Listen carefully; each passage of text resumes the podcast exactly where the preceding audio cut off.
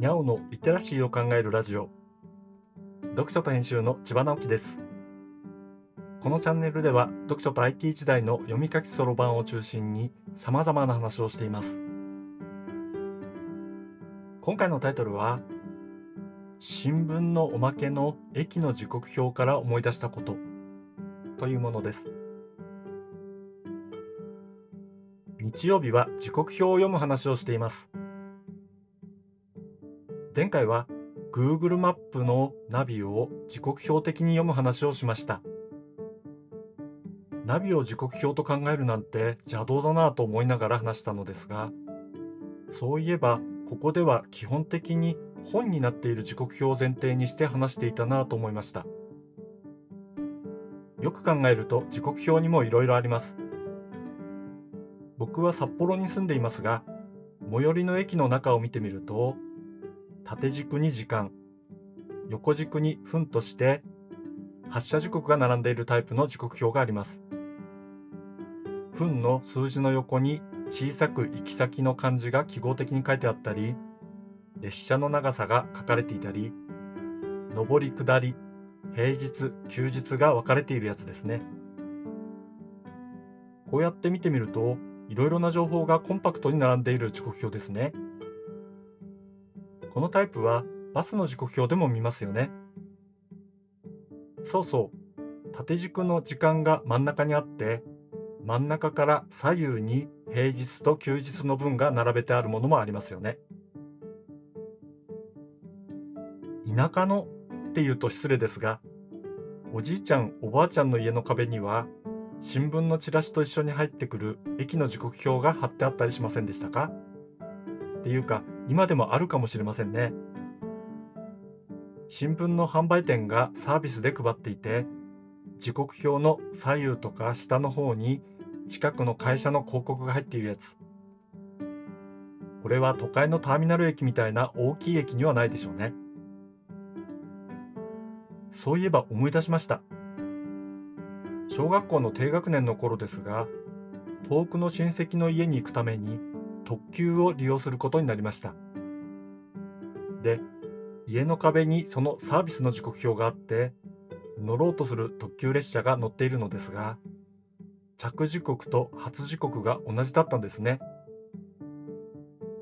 めったに汽車、あ、北海道は電化されていない区間が多いので、今でも汽車って普通に言うんですが、まあ、汽車にはめったに乗らなかったので、同じ時刻ということはひょっとして止まらないんじゃないかと思った父が駅に電話をしてちゃんと止まりますよ30秒停車ですと教えてもらったということがありました。停車時間が30秒なんて乗り遅れたらどうしようと思ったものでした。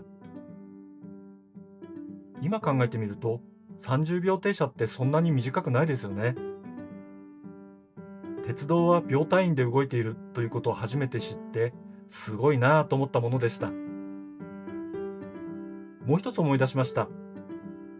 乗った列車の切符は立ち席特急券でした。ということは、当時は特急列車は全席指定だったのでしょう。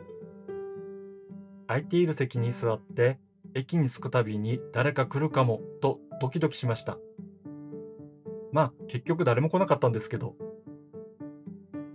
そして途中で列車が少し遅れ出したようで、父が通りかかった専務車掌に、定時で着きますか？と聞いたら、着きませんよ。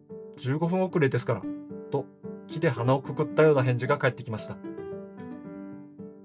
国鉄時代は乗務員をはじめ、鉄道関係者は本当にお役所仕事って感じでしたね。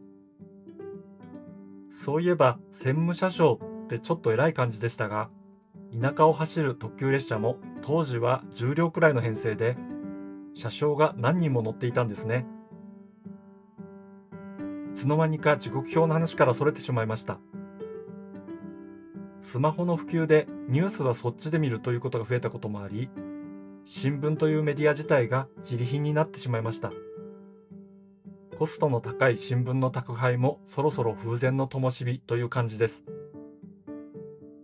ニュースと同じように電車の時刻もスマホで調べる時代ですから壁に貼る時刻表というのも懐かしい風景になってしまうのでしょう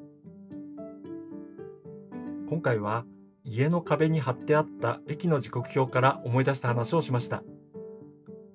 今日はここまで。